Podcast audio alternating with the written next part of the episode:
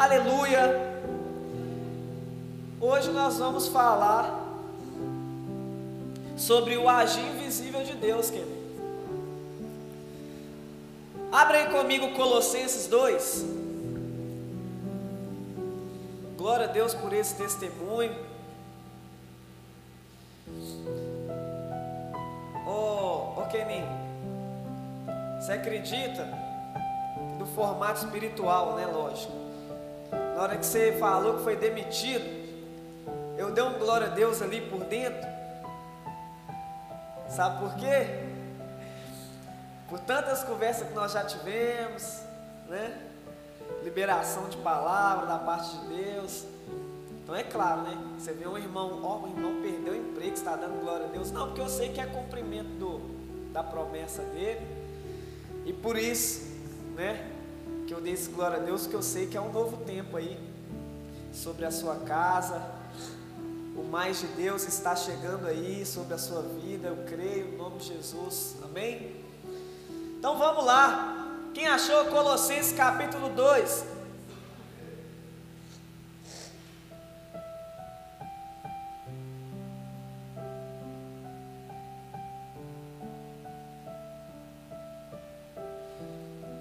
Colossenses capítulo 2, versículo 1 em diante.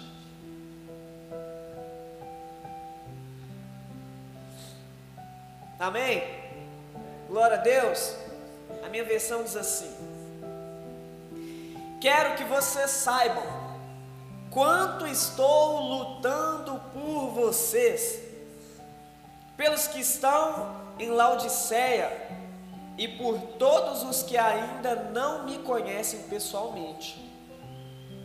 Esforço-me para que eles sejam fortalecidos em seu coração estejam unidos em amor e alcancem toda a riqueza do pleno, do pleno entendimento, a fim de conhecerem plenamente o mistério de Deus, a saber, Cristo.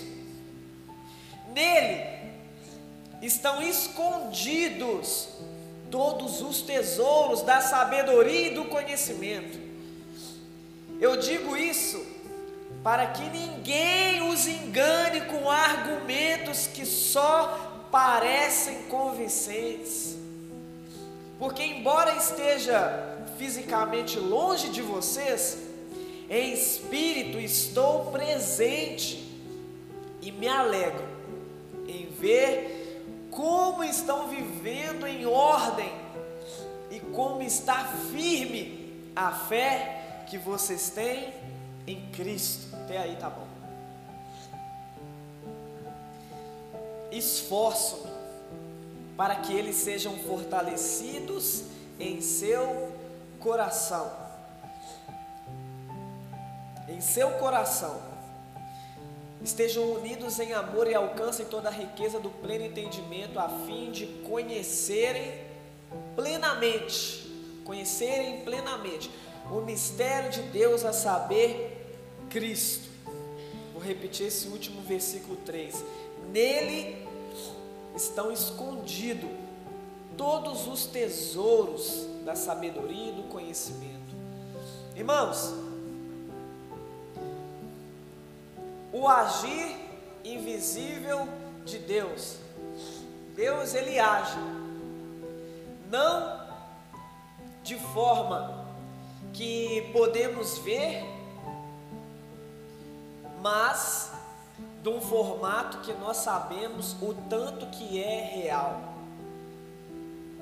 Aqui, primeiro, nós devemos ter esse desejo, nós devemos aguçar, aprimorar, nós devemos avançar de passo em passo esse desejo de conhecimento.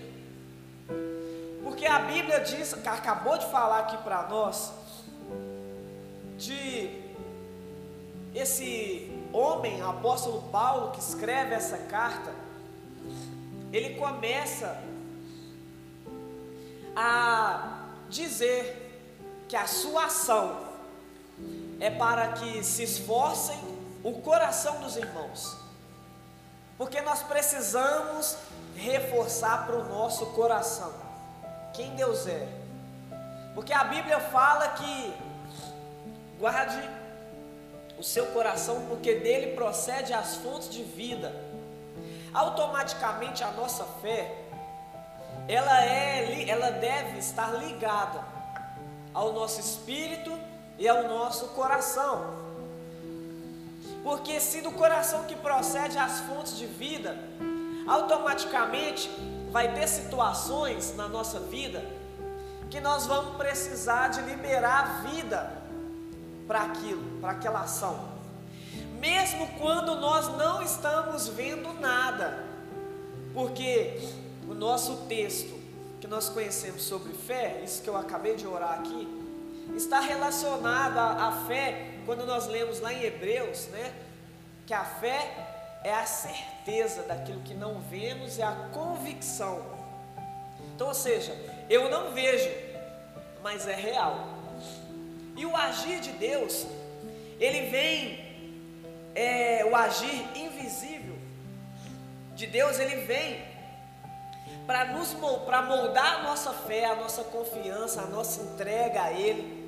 Porque que existem inúmeras coisas que Deus faz que nós não vemos, mas depois que nós nos deparamos, hoje eu consigo te perguntar: algum é, agir invisível de Deus que hoje para você é real? Um agir invisível de Deus no passado que você às vezes orou, que às vezes você confiou, que às vezes você pediu ali oração, o fortalecimento das orações dos irmãos ou na igreja, e você não viu, mas quando você se deparou hoje, você fala: Deus agiu de forma invisível ao meu respeito.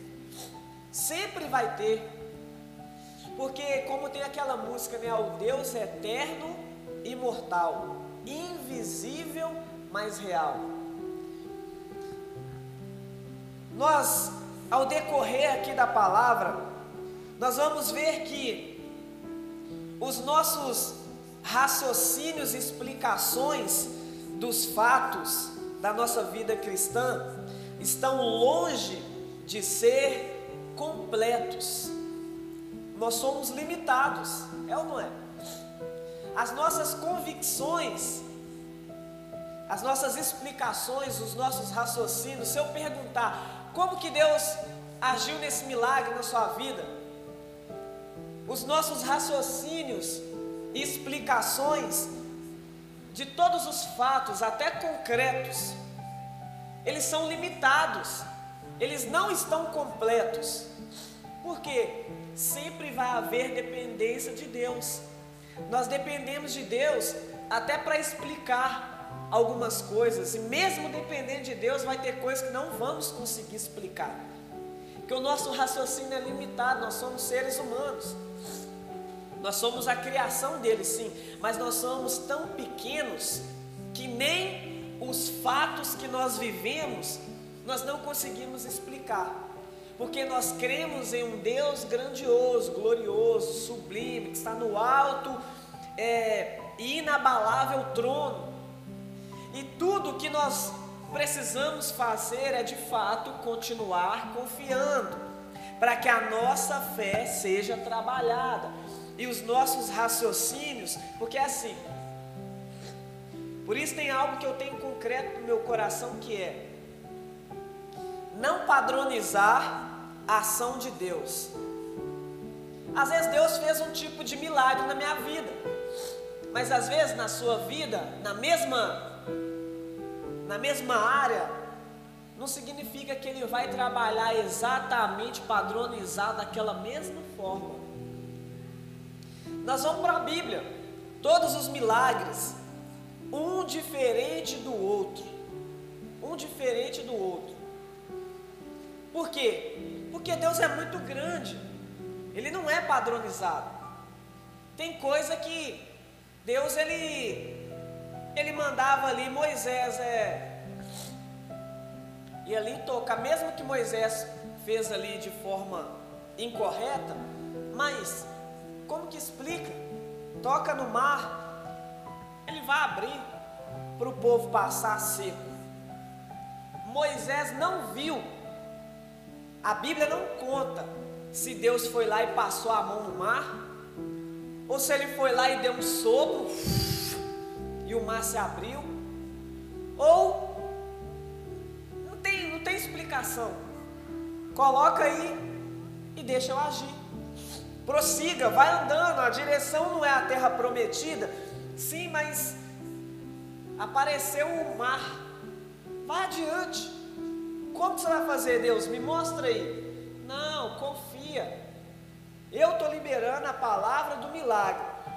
Deus, mas esse mar é muito grande. Vai, eu estou falando para você ir. Então tá, colocou, obedeceu. Ele só viu o milagre depois que já tinha acontecido. Se a gente chegar lá no céu e perguntar, como é que foram os detalhes do mar se abrindo? Você viu uma mão passando, veio um vento muito forte, porque se fosse um vento muito forte para abrir o mar, as pessoas não conseguiriam ficar de pé. Como é que foi? Conta para nós. Não sei, eu sei que o mar se abriu e eu passei a seco.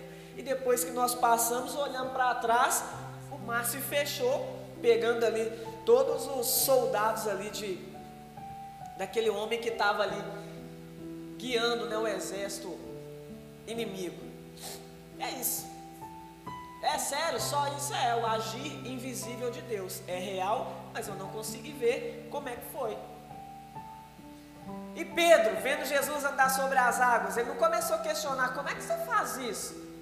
Ele só falou: se é possível, libera uma palavra para mim aí também, para mim dar esse passeio aí na, sobre as águas. Não estou vendo ponte, não estou vendo nada físico, mas libera uma palavra que eu sei que o milagre vem daí de dentro. Então vem, Pedro. Opa, estou indo, vou sair do barco. Chegar lá em cima também e perguntar, Pedro, como é que foi? Fala a verdade. Na hora que ele liberou uma palavra, tinha uma, uma ponte assim que não dava para ver.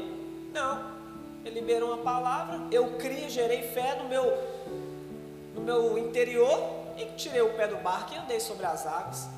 Você vê que não tinha ponte, que na hora que eu tirei os olhos de Jesus, eu até comecei a afundar. Mas Jesus teve que ir lá e me pegar de novo. Simples. É assim? É. O agir invisível de Deus. Eu posso ficar aqui a manhã inteira contando os milagres e não conseguindo explicá-los. Porque o agir invisível de Deus, ele vem de fato para nos mostrar o quão pequeno nós somos e o quanto nós dependemos dele para tudo. Se for nós vamos no natural aqui, mais simples. Como que a gente consegue levantar todas as manhãs, respirar e como que a gente consegue explicar? Não tem jeito. O fato de você estar aqui agora, e poder adorá-lo, não tem como. Às vezes a medicina existe um versículo, abre aí comigo, Eclesiastes 11, 5, que vai falar um pouco sobre isso. Vou trazer três pontos aqui para nos mostrar um pouco mais essa realidade do agir invisível. Eclesiastes 11, 5.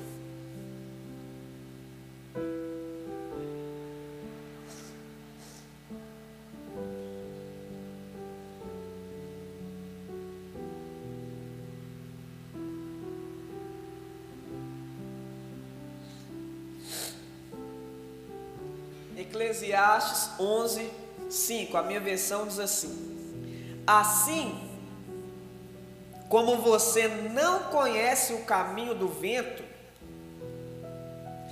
nem como o corpo é formado no ventre de uma mulher, também não pode compreender as obras de Deus, o Criador de todas as coisas. Assim como você não conhece o caminho do vento, nem como o corpo é formado no ventre de uma mulher, também não pode compreender as obras de Deus, o Criador de todas as coisas. Aqui três coisas que nós sabemos que é real, mas não podemos ver, mas temos a plena convicção de que existe. O vento. Nós sabemos que às vezes a direção de um vento, se tiver uma árvore e a árvore tiver se deitando para lá. Aí nós vamos ver que Ó, o vento está soprando para lá. Tá, mas como? Quem está mandando ele para lá? Como que ele veio? Como que ele chegou até aqui? Nós sabemos que é real, mas não sabemos como que ele faz isso. Assim também como corpo é formado no ventre. Hoje com as tecnologias, se pegarmos ali, né, aqueles é, é ultrassom, né? Que fala, né? Quando vai fazer. Se a gente pegar ali, tem alguns hoje de muita tecnologia que nós até conseguimos ver ali. Ah, agora está formando um pezinho, agora está formando isso aquilo. Tá. A tecnologia até me mostra. Ó, agora começou a formar, que hoje a gente já consegue ver o rosto né, em, em 3D lá, até começa a ver, ó, eu acho que vai ser mais parecido com o pai, com a mãe. Mas tá, nós conseguimos ver através da tecnologia, mas como que ele está se formando? Não conseguimos explicar também, assim como o vento. E é isso que esse homem, Salomão, ele traz um homem muito sábio. E ele traz com muita sabedoria essa realidade de coisas que acontecem, que são reais, que não tem como fugir da realidade e ele compara isso ao agir de Deus, às obras de Deus, aos feitos de Deus. Não tem como explicar, mas nós sabemos que é real. Mas por que, que Deus faz isso? Não se trata de quando nós não estamos vendo algo, às vezes você, você está orando, às vezes você está dependendo de um agir de Deus. O fato de não vermos não significa que Deus não está agindo. Não se trata de Deus deixar de agir, mas sim de fazê-lo de tal forma que não o vemos em ação. Por quê? Que Deus ele decretou isso como um padrão de relacionamento entre ele e nós. Por que Deus que o Senhor não deixa a gente ver porque o desejo de Deus é agradá-lo a si mesmo. E esse fator principal é, vamos para a Bíblia, sem fé é impossível agradar a Deus. É necessário que aquele que dele se aproxima creia que ele existe e é galardoador daqueles que o buscam. Então, o agir invisível de Deus é para agradar a si mesmo. Quem sai com benefício? Nós. Por quê? Porque mesmo quando nós não estamos vendo o agir dele, na verdade, Deus ele não, não nos dá essa permissão para tratar a nossa confiança. Porque a Bíblia também não fala que se a nossa fé for do, do tamanho de um grão de mostarda, o que, que significa ser do tamanho de um grão, logo uma semente? Porque significa que ela deve ser depositada numa terra, cuidada, cultivada, para que ela cresça. Então, o desejo de Deus relacionado ao agir dele é para que nós não vejamos o agir dele, porque daí nós automaticamente, se eu quero ver o agir dele, eu devo gerar confiança, eu devo trabalhar minha fé como uma semente para que ela cresça. Então, automaticamente, quanto mais eu confio, quanto mais eu gero fé, quanto mais eu tenho expectativa nesse Deus, mesmo sem ver, eu vou gerando fé, eu vou confiando mais nele, eu vou agradando mais a ele a cada dia. Então, o propósito de Deus em agir da forma invisível é, primeiro, para agradá-lo, porque nesse processo de agradá-lo, a nossa movimentação e o nosso crescimento de fé ele vai aumentando. Então, automaticamente, se eu tenho uma fé do tamanho de um grão de mostarda, eu vou trabalhando essa fé e ela vai aumentando. Eu agrado a Deus um certo nível hoje, pelo tamanho da minha fé, porque sem fé é impossível agradar a Deus. Então, se eu tenho uma fé hoje de tal tamanho, eu consigo agradar a Deus de tal forma.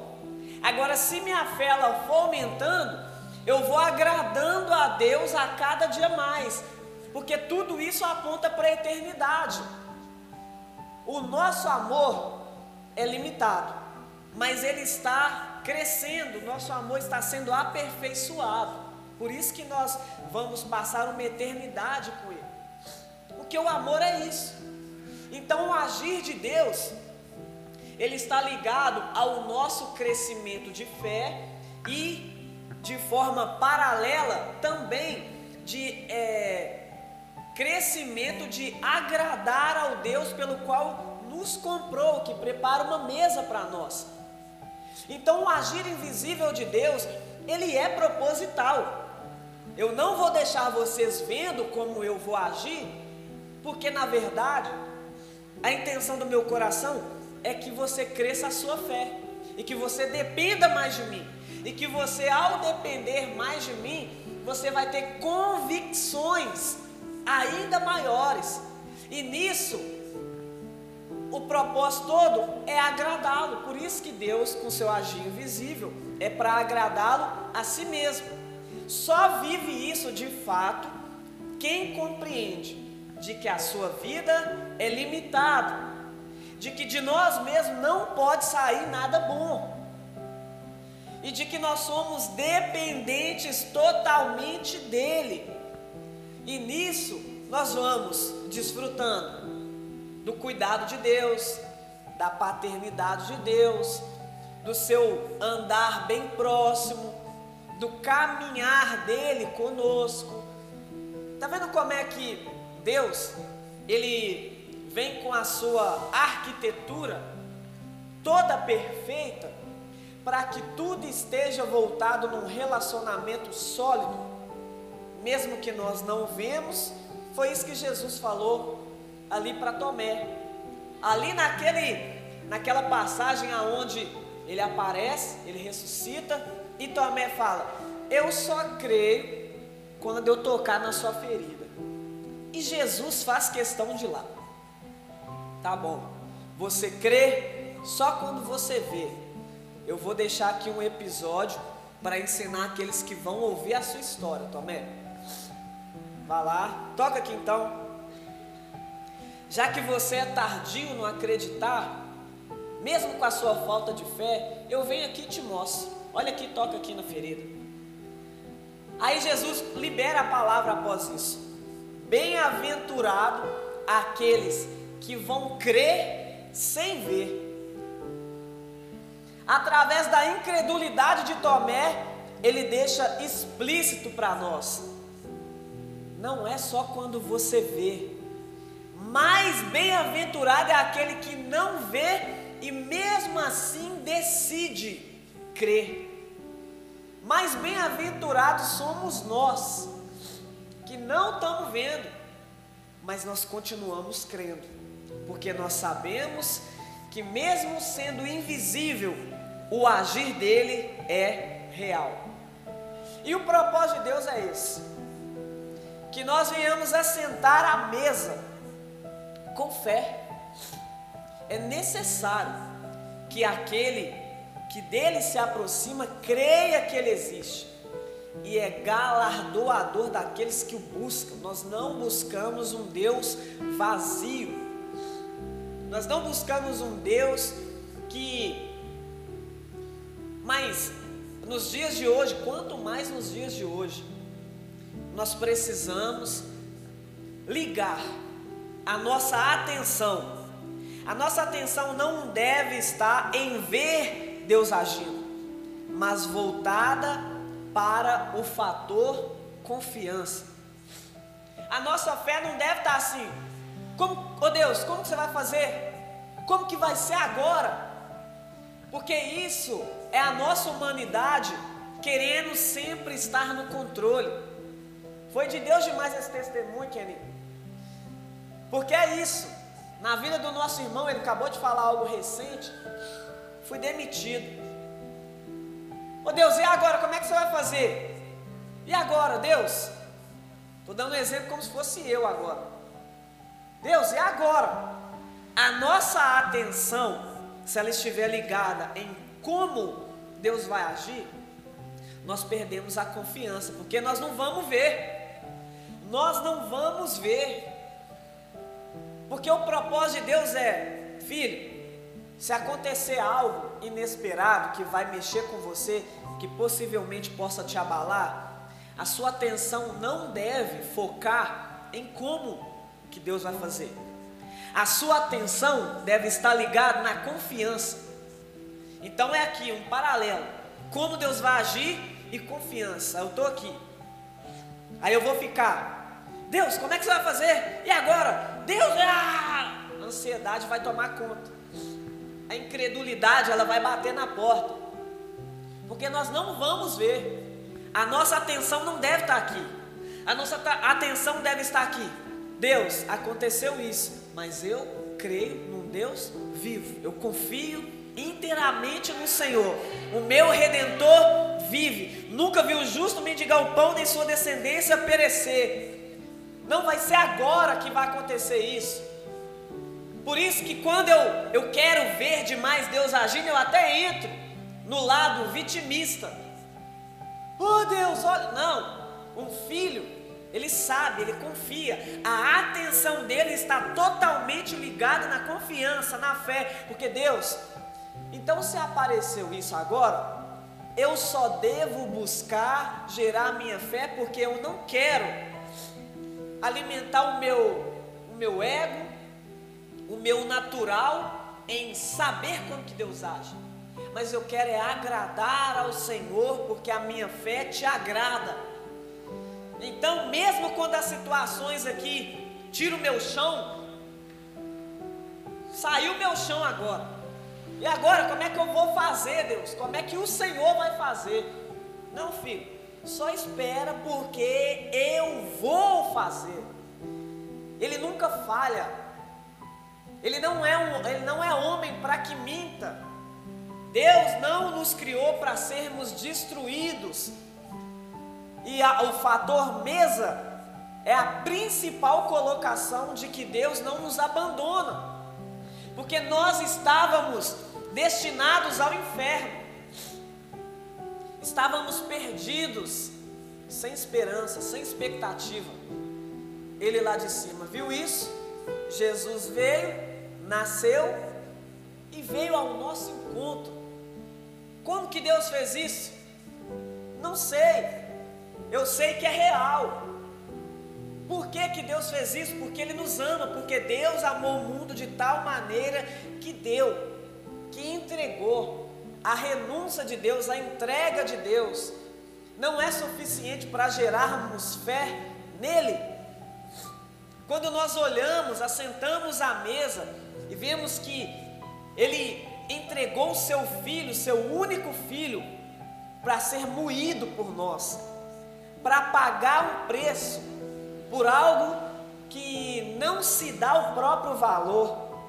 Nós, seres humanos, entregues ao pecado, entregues à nossa carne, nós estamos, nós não é, valorizamos a nós mesmos.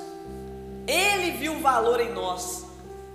Ele que veio e falou: Você não se dá o seu valor, mas eu me entrego por inteiro, sem preço mensurável, e morro por você, para você olhar para mim e entender o seu valor.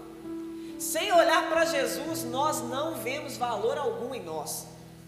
Quando nós olhamos para o momento ceia, quando nós olhamos para Jesus, o que Ele fez por nós, eu falo, gente, eu estou valendo isso tudo. No nosso intelecto isso foge. Por isso que às vezes é, nós temos até uma certa falta de fé de entregar a Deus o nosso todo, de viver inteiramente para Ele, para glorificar o nome dele, porque nós olhamos tanto para nós, para as nossas ações, para os nossos feitos, que são tão negativos, que nós não conseguimos enxergar esse valor da cruz por nós. Porque se nós conseguimos, se nós conseguíssemos enxergar esse valor de mesa, irmãos, quando viesse um pensamento de um desejo, de atitudes negativas, contrárias, para danificar nós mesmos, nós íamos gerar mais fé em Deus. Fala, Deus, eu estou fazendo isso porque eu não consigo enxergar o meu valor. Eu me dou como objeto para as pessoas, porque de fato eu não entendo que eu já fui comprado e não tenho autoridade de me doar como objeto. O mundo hoje ensina que relacionamentos são como objeto, que mulher é como objeto. Por isso que nesse tempo agora, infelizmente, muitas mulheres estão seminuas na rua, porque o mundo padronizou na mente delas que elas são como vitrine. Olha para mim como que meu corpo é, me deseja, eu sou como um objeto. Esse momento que nós estamos vivendo lá fora, triste, aonde coisas tão que diminui, na verdade, o valor do ser humano, que nesse tempo é normal. Esse é o tempo de viver lá fora essas coisas. Por quê? Porque por enquanto ainda não conhecem o amor de Deus. Não sabem que foram comprados e compradas por alto preço. Não sabem que o nosso corpo é templo do Espírito.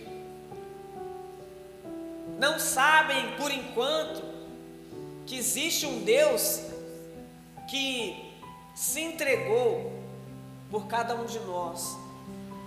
E por isso que não tem expectativa para si mesmo, prefere a autodestruição. E nós somos assim. Agora, o agir invisível de Deus é saber e crer que essas pessoas, não estou falando isso aqui para inferior, inferiorizá-las, não, porque essas pessoas que estão nesse formato hoje são aquelas que pós-carnaval vão vir para cá buscando entender o seu valor. E nós, com o coração cheios de fé, expectativa em Deus, nós vamos olhar para essas pessoas não com olhos de condenação, mas saber Assim como alguém olhou para mim um dia que estava lá e falou: "Eu não sei como que Deus vai agir, mas ele vai vai impregnar a identidade correta, a identidade eterna, de valores eternos. E um dia esse queco aí que está aí como objeto, ele vai entender. Ele vai entender que ele não precisa mais se colocar em uma vitrine, mas ele é aquele como um vaso escolhido nas mãos do Senhor. E se eu perguntar até quem orou por mim, como que Deus fez? Não sei. Eu sei que o agir invisível dele é real por causa dos resultados. Então, o que Deus quer fazer comigo e com você nessa manhã é gerar confiança, aumentar a sua fé nesse agir invisível de Deus, tanto na sua vida, porque nós lemos lá no primeiro versículo: Eu me esforço para que sejam fortalecidos os seus corações. Eu me esforço, é isso que nós temos vivido.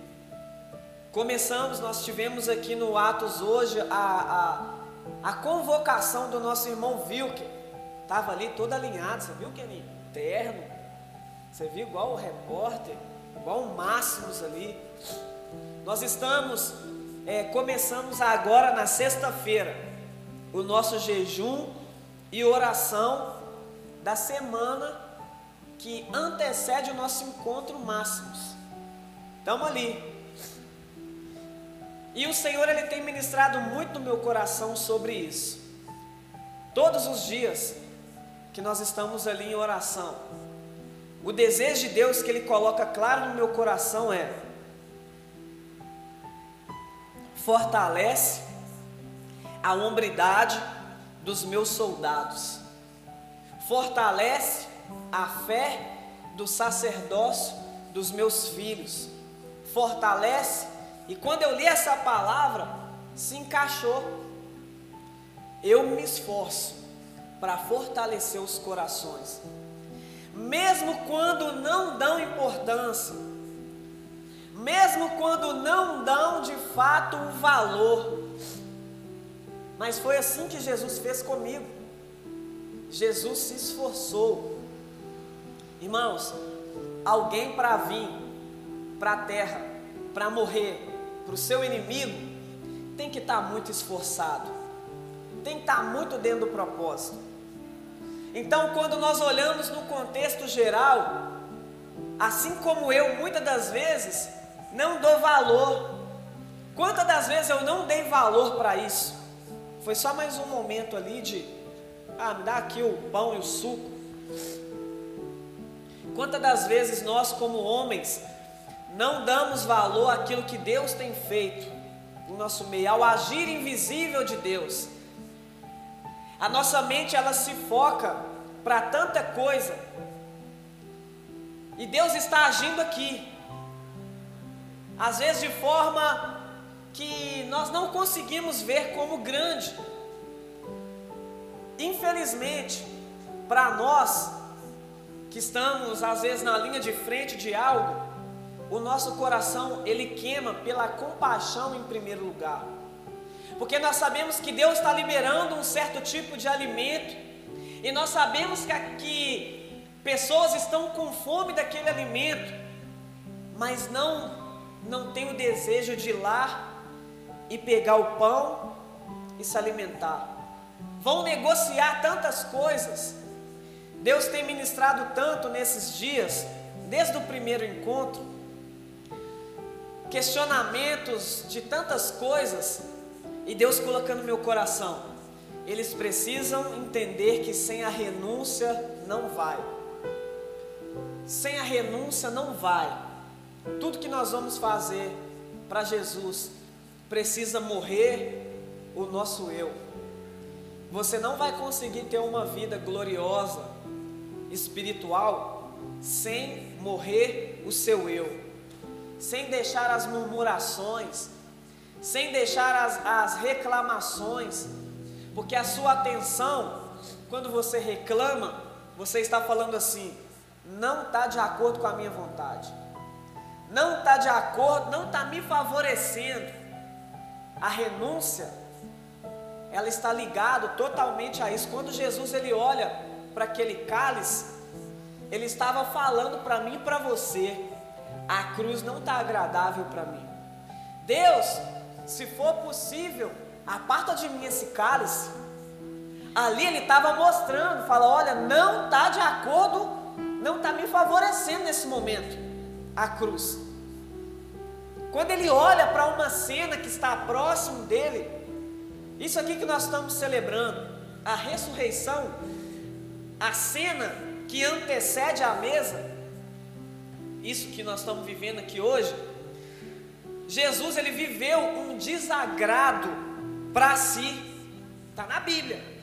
Deus, se for possível, aparte de mim esse cálice. Mas, mesmo não estão me, me favorecendo, que acima de tudo, que acima do meu achismo, seja feita a sua vontade. E nisso, como eu estou vivendo de coração esse chamamento de Deus para nós homens, eu estou entendendo isso, que ainda mais dia após dia, a compaixão de Deus tem tomado conta no meu coração. Por causa disso, são tantas desculpas, são tantos empecilhos, são tantas coisas e Deus ele continua falando. Vai para a Bíblia. Eu me esforço. Eu me esforço para fortalecer os corações. Porque é um lado que vai sendo desdeixado a hombridade do homem, do soldado, do guerreiro de Deus, que é por isso que a humanidade ela vai tomando essa parte. E Deus ele continua falando para mim, para nós como igreja de Jesus. Eu continuo confiando neles. Irmãos, foi um desafio muito, está sendo um desafio muito grande.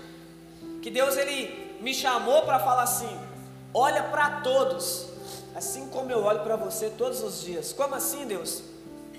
As misericórdias do Senhor se renovam todos os dias pela manhã. E o fato da misericórdia se renovar todos os dias significa que Ele não desiste de nós. É o fato de não sermos consumidos, a misericórdia dele. E a misericórdia, quando nós vamos estudar, né, várias, vários pregadores até aqui já deram as explicações, fala da miséria do coração. Então, sempre quando eu estou ali, vem, ah, tal, várias desculpas, vários, é o nosso natural. Eu vejo Deus mostrando a miséria do coração e o desejo de clamar por misericórdia. Nós precisamos abraçar o ano da compaixão, como está sendo falado, não só com o título, não é só um título, é porque Deus quer nos ensinar sobre compaixão. É saber que nós não devemos ficar só de palavras. Não é isso que Deus tem nos ensinado aqui, mas é de coração. E guarde o seu coração, porque dele procede as fontes de vida. Para nós, como igreja, eu fico com algo que eu aprendi. Quem é bom de argumento é ruim de arrependimento. Guarda isso com você.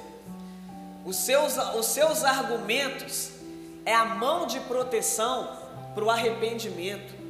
E arrependimento não é só remorso de sentir algo, oh, tal.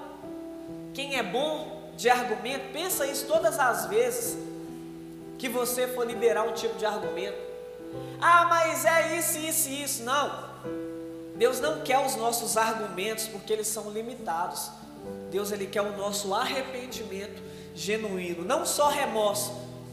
É você identificar algo negativo e já falar: não vou argumentar. Eu vou, eu preciso é de me arrepender.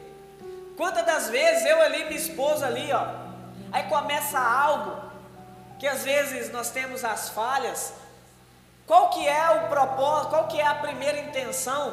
Vou argumentar. Ah, mas eu fiz isso por causa disso. Quantas das vezes nós evitamos a gastar esforço de olhar, escutar e olhar primeiro para nós falar: de fato eu errei, me perdoa. Pronto. Quem é bom de argumento é ruim de arrependimento. Olha aqui, isso aqui que você fez. Ah, não, mas eu fiz por causa disso. Não, mas você entende que você fez errado? Não, tá bom. Eu entendo que eu fiz errado, mas eu fiz isso por causa disso e disso e daquilo outro. Eu falei que eu ia fazer, mas não fiz, sabe por quê? Por causa disso e disso e disso e disso. E a gente é expert em argumento. Mas temos falhado no arrependimento. Quanto mais argumento, menos arrependimento. Às vezes o argumento é até válido. Ah, não, mas olha isso aqui, olha isso aqui, é até válido.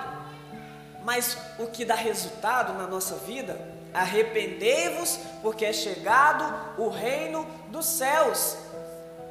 Se eu tenho fome de conhecimento do reino dos céus, o arrependimento deve começar a ter gosto na minha vida. Arrependei-vos, porque é chegado o reino dos céus. O reino dos céus está querendo entrar nessa área, mas se não tiver arrependimento, eu vou ficar sempre com o argumento no mesmo lugar. E por isso que passa anos e anos e anos. Ah, não, eu não sirvo por causa disso aqui. Ah, não, eu não vou cumprir meu chamado por causa disso aqui. Aí, argumentos, argumentos, e estão passando anos, e Jesus está voltando. Anos, o argumento sendo o meu lugar sólido, porque entra o meu ego. Agora, o arrependimento é desejo de morte, é olhar para mim e falar: de fato, eu preciso morrer para essa área.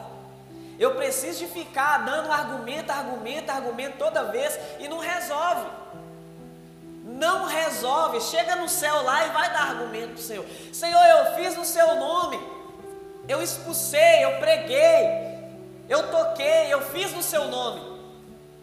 Para trás de mim, que eu não te conheço. Por quê? Você até fez, dando um argumento. Fez quando você quis, fez do seu jeito, do jeitinho que você quis. Mas o arrependimento, por que, que Deus vai fazer isso, irmãos? Agora vamos lá. Como eu falei aqui, Hebreus, ele fala para nós: sem fé é impossível agradar a Deus. Uma pessoa que expulsa demônio, ela tem que ter muita fé. Tem, tem ou não tem? Vamos ser verdadeiros. Uma pessoa que prega, ela tem que ter fé. Eu preciso de fé, irmãos. Mesmo embora eu tenha estudado ali, tal, orado, jejuado, não é por causa disso que eu subo aqui. Eu preciso de fé que Deus vai agir, o agir invisível de Deus. Como que eu vou chegar no céu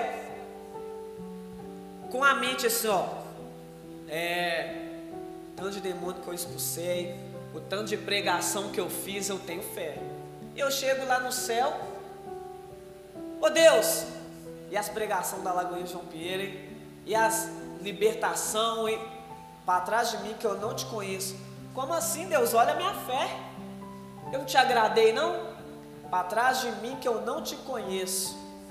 Você foi um canal, mas o seu coração para aqueles pecados ocultos, você não se arrependeu.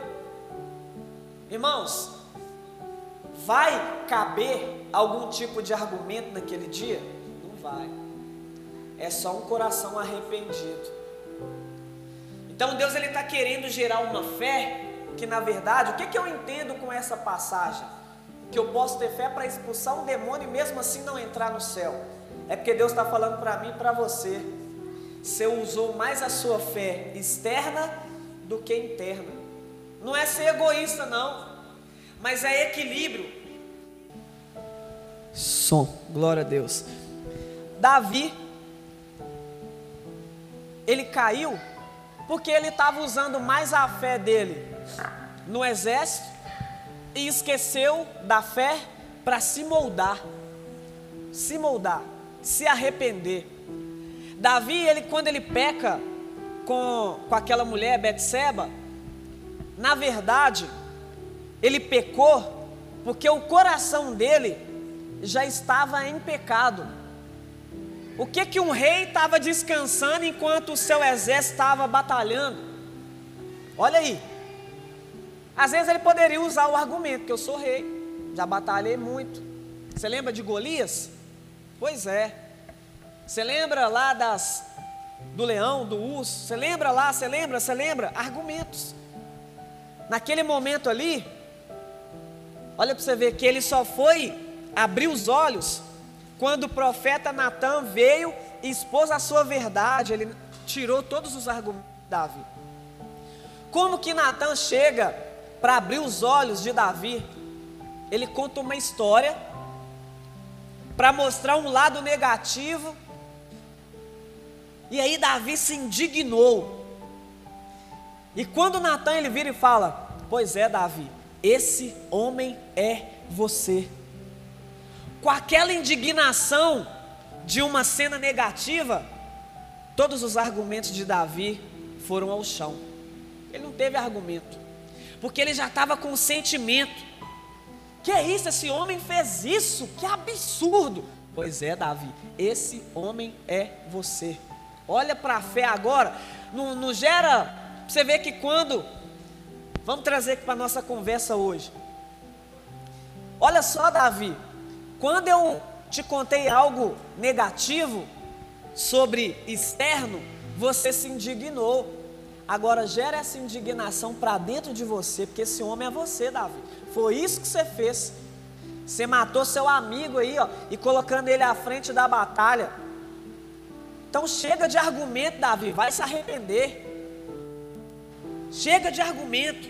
Ah, não, mas eu sou rei. Mas você precisa se arrepender, você cometeu um erro estrondoso. Não é isso que nós precisamos.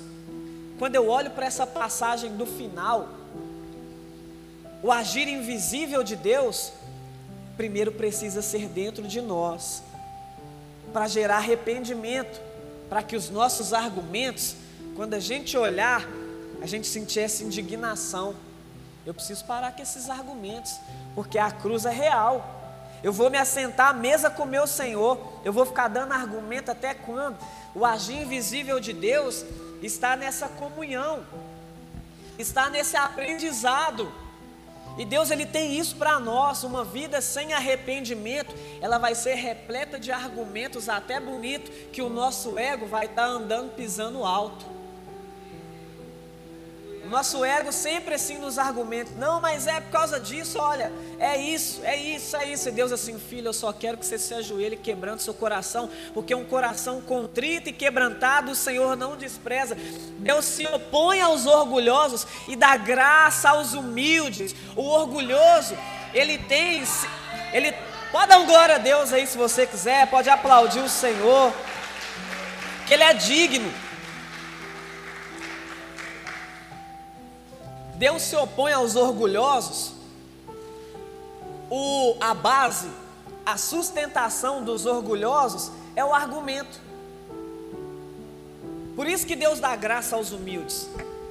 Por isso que nessa história, nessa breve história que eu contei aqui de Davi, Deus ele queria lembrar de Davi que ele era um homem segundo o coração de Deus, mas ele não continuaria sendo com argumentos. Por isso que ele levanta o, o, o profeta ali Natan para levar Davi a esse lugar de humildade de novo, a reconhecer que ele precisa se arrepender.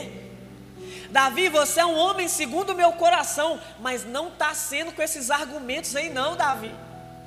Eu preciso que você volte para esse lugar para eu começar a aceitar o seu coração de novo, porque essas atitudes que estão tá fluindo de você, o desejo, Primeiro, de ficar no seu palácio lá, bonitão, enquanto os seus soldados estão em guerra. Davi, isso não me agrada, Davi. Eu quero aquele Davi que estava ali, até sozinho, enfrentando leão e urso, humilde, sem trono, sem coroa, sem vestes maravilhosas, humilde lá, dependência de Deus. É gigante, você é até grande, mas eu vou em nome do Senhor Davi não estava no palácio em nome do Senhor, ele estava em nome dele e do seu reinado. Por isso que ele pecou. Porque se ele tivesse em nome do Senhor no palácio, quando ele olhasse, ele ia falar: pecado não.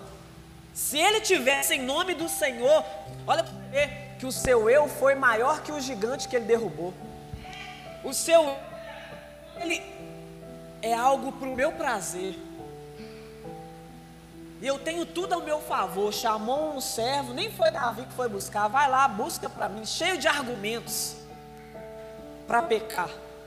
Porque o argumento ele está ligado a isso, ao orgulho, à soberba. E, a, e vai puxando a gente para o pecado. Agora, o arrependimento é para esse coração. Então, sim, nós devemos buscar o agir invisível de Deus para os milagres, para os feitos, mas eu não quero chegar lá no céu cheio de agir invisível de Deus nas minhas mãos e ser rejeitado no coração. Expulsei demônio, preguei, segurei microfone, mas o agir invisível no meu coração para me gerar arrependimento, não tem, Deus. Tem não, vou ficar te devendo. Deixa para a próxima. Não, filho, é agora o juízo. Não tem mais argumento. Ou é céu ou é inferno. E isso é real, irmãos. Fique de pé no seu lugar.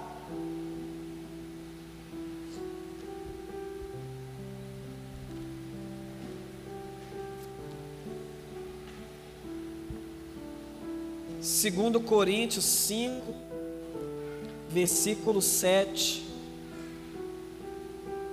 Versículo 7.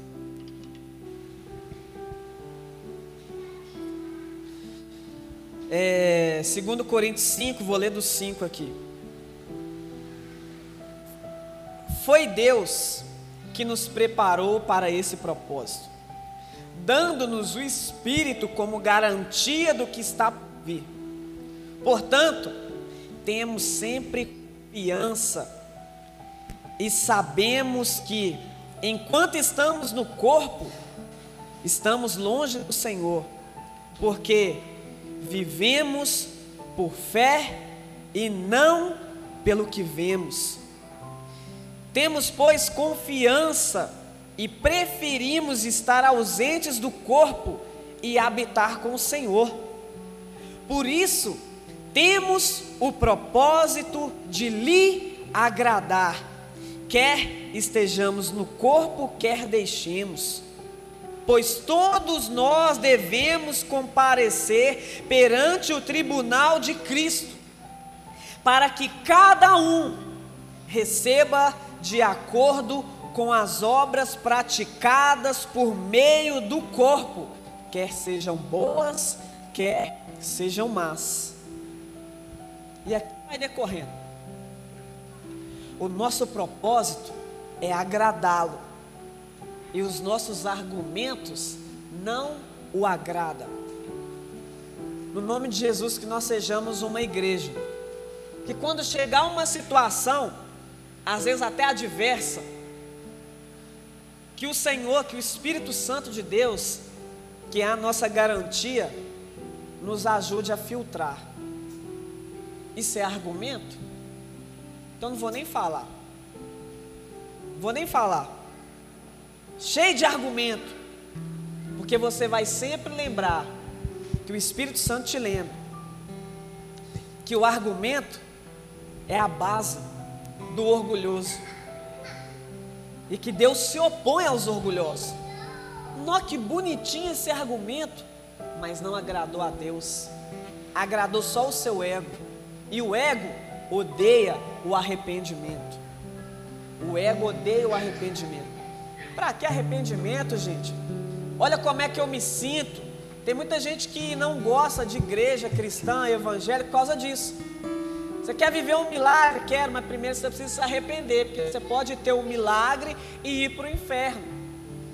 Você precisa voltar para Jesus, assim como dentro daqueles dez leprosos que receberam o milagre, um voltou para agradecer, e aquele foi salvo.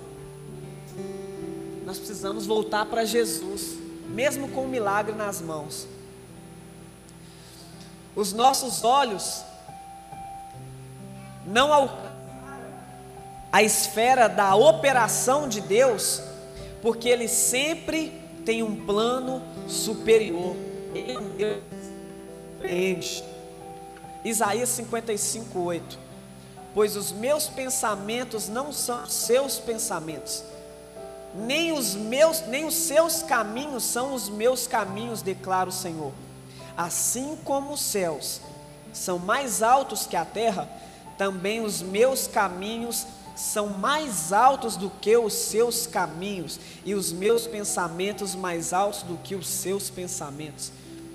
Por isso que nossa, os nossos olhos e os nossos pensamentos não conseguem chegar, alcançar a esfera de ver as operações de Deus, porque Deus, Ele é um Deus que surpreende.